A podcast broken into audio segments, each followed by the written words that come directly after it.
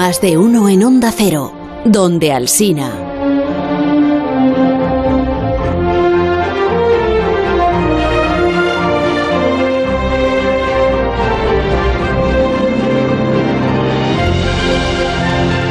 sí, ahora comienza aquí Aparici te lo dice, eh, con Alberto Aparici en más de uno. En Onda Que, que será el nombre del consultorio solo, Carlos, no de la sección completa. Sí, bueno, da igual. Los, nombres, los nombres crecen. se reproducen y a veces se extienden. Y Aparici te lo dice y hoy quería hablar de, eh, me has dicho, gigantes. Sí, gigantes. Señor. Pero por cuenta de lo del desafío matemático de una persona de tres metros. Bueno, tiene algo que ver que vamos a ir viendo. Gigantes, vamos a ambientar. Oh, eres un enanito. El enanito más diminuto jamás visto. No soy un enano. No. Es que tú eres un gigante. ¿Lo reconocéis? hablas con que eres un hombracito. ¡Es fantástico! Soy un hombre, un náufrago. Ah. Y vengo de otro país. Me llamo Samuel Gulliver. Ah, Gulliver. Los viajes de Gulliver, qué bonito. Esta es una película mítica de mi infancia, yo la vi cuando era muy muy pequeñito, es de animación de los años 80. Cuando eras muy, muy, muy bajito. Exacto, efectivamente. ¿Pero también fuiste lector del libro o no? No, mm, no la verdad es que el ah. libro no lo he leído. Mira, que me han gustado libros del siglo XIX, pero Los viajes de Gulliver no es uno de ellos. Pero este tema que... Los, que primero fuimos, lectores y después vimos le llamamos los viajes de Gulliver. Claro. Bueno, a lo mejor estoy. Pensábamos que se decía así como se lee, sí, Bueno, realmente en la película, en la película yo creo que se llama Gulliver, ¿no? Eh, él a sí mismo. En la peli sí. Sí. Pero en la novela, como la lees tú, mm. entonces yo leía Gulliver. Claro. Una generación que hemos visto demasiado Netflix en inglés, con sus títulos en inglés posiblemente. Sí. y, ah, pero hubo una lectura, Alberto, eh, que te marcara a ti en, en tu infancia. yo creo que sí. Como para dedicarte a lo que te dedicas ahora. Eso es precisamente la razón por la que vamos a habar de gigantes hoy. O sea, no es por los viajes de Gulliver, pero tiene que ver con eso. Sí, Ábrenos tu corazón, Sagitario. Entonces, ¿cuál fue esa lectura? No, a ver, yo quiero recordaros que esta es una sección que conduce Alberto Aparici, no es una sección sobre Alberto Aparici. Ah, es, eh, tienes toda la razón. Su vida, sus historias, sus preocupaciones, sus reflexiones. Tienes, tienes toda la razón. No. no. te preocupes que no me enrollo mucho, pero esta es una anécdota que yo creo que es de las pocas anécdotas de mi vida que vale la pena ser contadas, porque tiene, tiene cierta gracia. Tenemos que imaginar a una Parisi de, ah, yo qué sé, no sé si tenía 11, 12 años, por ahí estaba. pues como el de ahora. ahora el de edad mental no he cambiado nada. y cuando llegaba el fin de semana, yo hacía pues lo que todos los chavales hacen a esa edad, que es pues, ir a la biblioteca, como todo el mundo sí, todos los chavales hacen eso, sí, sí. Bueno, pues yo me pasaba los viernes por la tarde, el sábado por la mañana en la biblioteca. Qué bonito me ponen aquí música nostálgica, me voy a dar más prisa. Bueno, la, cosa es que un día en la biblioteca esa que yo me paseaba, iba viendo qué libros hay, pues me encuentro en un estante, un estante además cualquiera, no recuerdo ni cómo llegué a ese estante, me encuentro un libro viejo, páginas amarillas, y leo la portada, El electrón es zurdo, Isaac Asimov. Yo no tenía ni idea de quién era Isaac Asimov, claro, ahora pues sé que es un bioquímico que hizo mucha divulgación y también escribió novelas, pero entonces no tenía ni idea de quién era ese señor. Y en ese libro, de verdad, os digo que estaba el principio de todo. Ese libro fue el que terminó llevando a estudiar física, fue el que terminó llevando a darte cuenta de lo que molaba contarle la ciencia a otra gente. Bueno, yo los siguientes cinco años me los pasé leyendo cualquier cosa de Asimov que cayera en mis manos. Cualquier cosa yo la devoraba y me parecía todo maravilloso. Y ahora, echando la vista atrás, recuerdo aquello y digo, joder, ese es el momento en que realmente empezó todo, en que empezó a rodar la, empezó a rodar la rueda. Se llama el momento germinal. Y además es que más bonito, no sé si más bonito o no, pero Asimov había muerto apenas unos meses antes de todo esto. O sea, no, yo habría sido imposible conocerle. Y a día de hoy, año 2022, sigo diciendo y lo digo en público, es el mejor divulgador que he leído jamás. Es un señor que jamás se queda viejo. Pues sí, ha sido Qué anécdota más chula, sí. Sí, ha sido bonito, sí, pero Digo, por centrar un poco el programa, ¿eh? ¿no?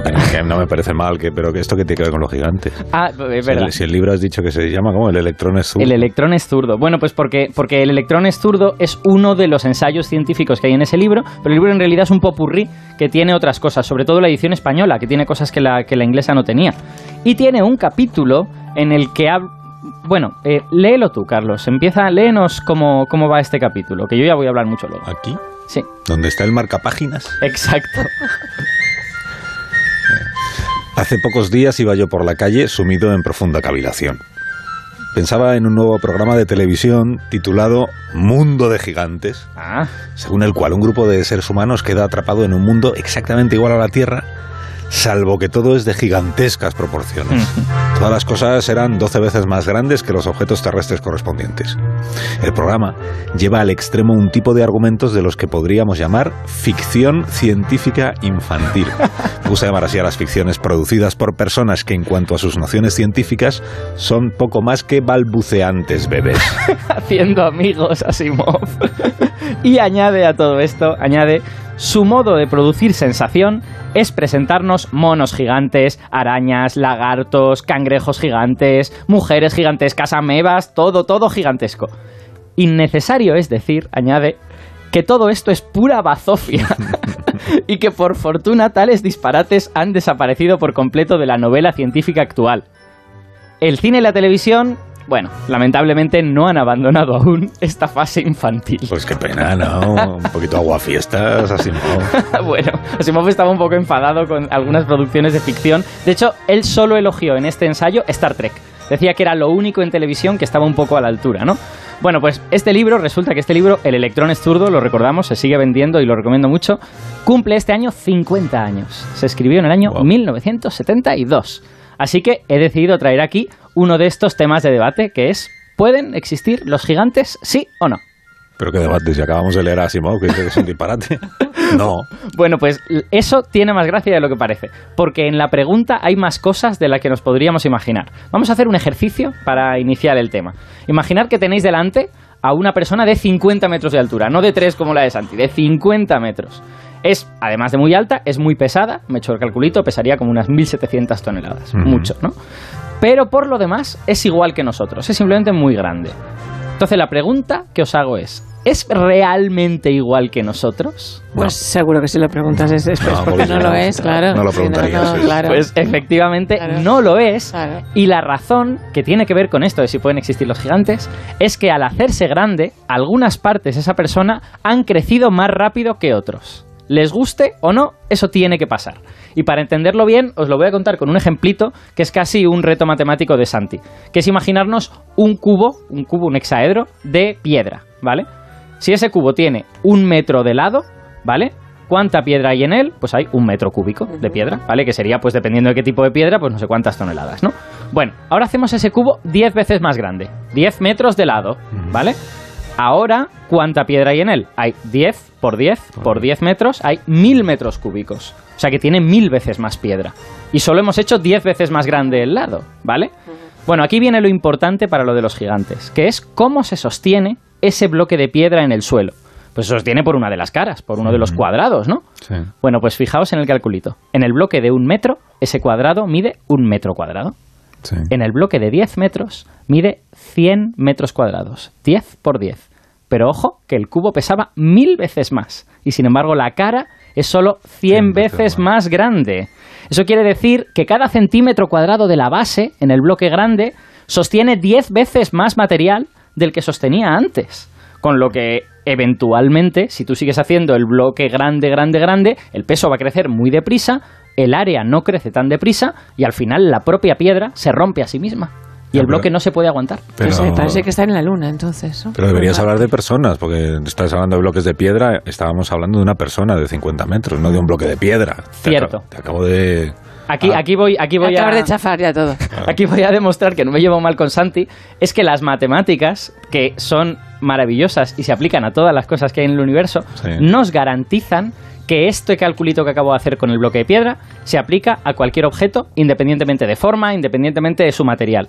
El volumen crece siempre con el cubo del tamaño, mientras que el área crece siempre con el cuadrado del tamaño. O sea, el volumen hay que elevar a 3 y el área hay que elevar a 2. Y eso siempre es así, porque todas las áreas son eh, longitud por longitud y todos los volúmenes son longitud por longitud por longitud. Eso no puede ser de otra forma. Entonces, nuestra persona de 50 metros tiene eh, un pequeñito problema, que es que su peso, como el del bloque, ha crecido más deprisa que sus superficies. Y su supervivencia depende profundamente de algunas superficies. Por ejemplo, la superficie de la planta de los pies, que son las que aguantan todo, todo su peso. O, o la sección de su pierna, con ese fémur ahí que tiene que aguantar todo ese peso, ¿no? Pues esas superficies han crecido muy lentamente. Y yo me he hecho el calculito y esta persona de 50 metros soporta en sus superficies 30 veces más peso de lo que soportamos nosotros. Eso es como si yo de repente pesara dos toneladas. Esa persona siente en sus carnes lo que yo sentiría si pesara dos toneladas. Pero entonces lo que, o sea que no, la, respuesta, o sea, mm. la respuesta, ¿pueden existir los gigantes? No, y la ciencia lo demuestra. Eh, bueno, eh, seguro que es que no, porque yo creo que los gigantes han existido. Lo has dicho tú. Yo, creo ah, ¿Crees que, han existido? creo que los gigantes han existido. Lo Dicho que, sí. Lo que pasa es que no eran personas, claro. ah, eran bloques de piedra. no, bloques de piedra muy grandes y que se rompen bajo su propio peso, eso también han existido. Pero no, no, lo que quiero decir es que han existido, por ejemplo, los dinosaurios. Ah, vale, vale. ¿Y qué es un dinosaurio, un tiranosaurio, por ejemplo, sino básicamente una gallina de 15 metros? O sea, en proporción, un tiranosaurio es tan grande como una persona de 50 metros sería nosotros.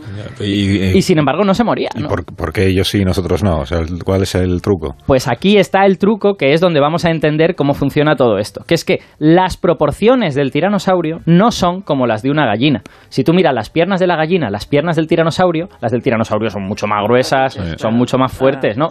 Precisamente porque han de soportar muchísimo más peso por centímetro cuadrado. Nosotros, si cogiésemos una gallina y la hiciéramos de 15 metros, a la pobrecita se le rompían las piernas inmediatamente. Pero coge una gallina de 15 metros y le haces hacer mucho deporte, le pones súper fuerte las piernas y tienes un tiranosaurio. o sea que podría existir un, gigante culturista eh, perfectamente, ¿no? bueno, claro, o sea, necesitarían como mínimo eso. de hecho, si nos ponemos si nos ponemos a hacer las cosas en serio, necesitarían mucho más que eso, ¿no? Porque no es solo las piernas, también todas las partes de su cuerpo están sosteniendo más peso que, lo que sostendrían con nosotros, con lo que toda su estructura interna habría de ser diferente. Entonces, eh, digamos que el error que cometen estas historias de vamos a hacer un gigante hmm. es hacerlo exactamente igual que nosotros. Es que eso no está bien. Tiene que tener proporciones diferentes, tiene que ser distinta. A no ser claro, y esto me parece también que es gracioso, que hackees el sistema. Tú has dicho, eh, Begoña, si te vas a la luna, pero hay otras formas. Si el problema es que te tienes que apoyar sobre una superficie y la superficie es demasiado pequeña, bueno, ¿qué pasa si tienes un animal que no ha de apoyarse sobre ninguna superficie? Que vuela. Bueno, que vuela. Yo no, no conozco ningún animal que vuele durante toda su vida y no se apoye nunca, pero lo que sí conozco es animales que están en el agua y que están en el agua toda su vida sin tocar tierra. los peces. Y precisamente, si os acordáis, la temporada pasada contamos en este programa que el animal más pesado que, conocemos, que ha existido jamás, la ballena, ¿no? Es la ballena azul, está vivo en la actualidad y vive en el océano y precisamente se aprovecha de eso. Qué bueno. el vencejo común no, para de volar. Sí. Pero tendrá que hacer un nido, ¿no? No dará, no dará luz Pero creo que lo hacen en las, en las, en las caras de los edificios. Pero tendrá que posarse igual. No, y, y, picote... Para poner el huevo, digo yo, ¿no? Claro, tendrá que posarse, igual. Igual lo El macho es el único que no. El macho es el único que no. Como si una bomba y a lo mejor se abastece también en vuelo, como los aviones. No, es el 99% de su tiempo el que pasa volando. 99%, exacto. Una pausa, un minuto, un minuto. Y a la vuelta despedimos la sección de Alberto Aparici y resolvemos el desafío matemático. Si no criara, sí sería el 100%. Más de uno. La mañana de Onda Cero.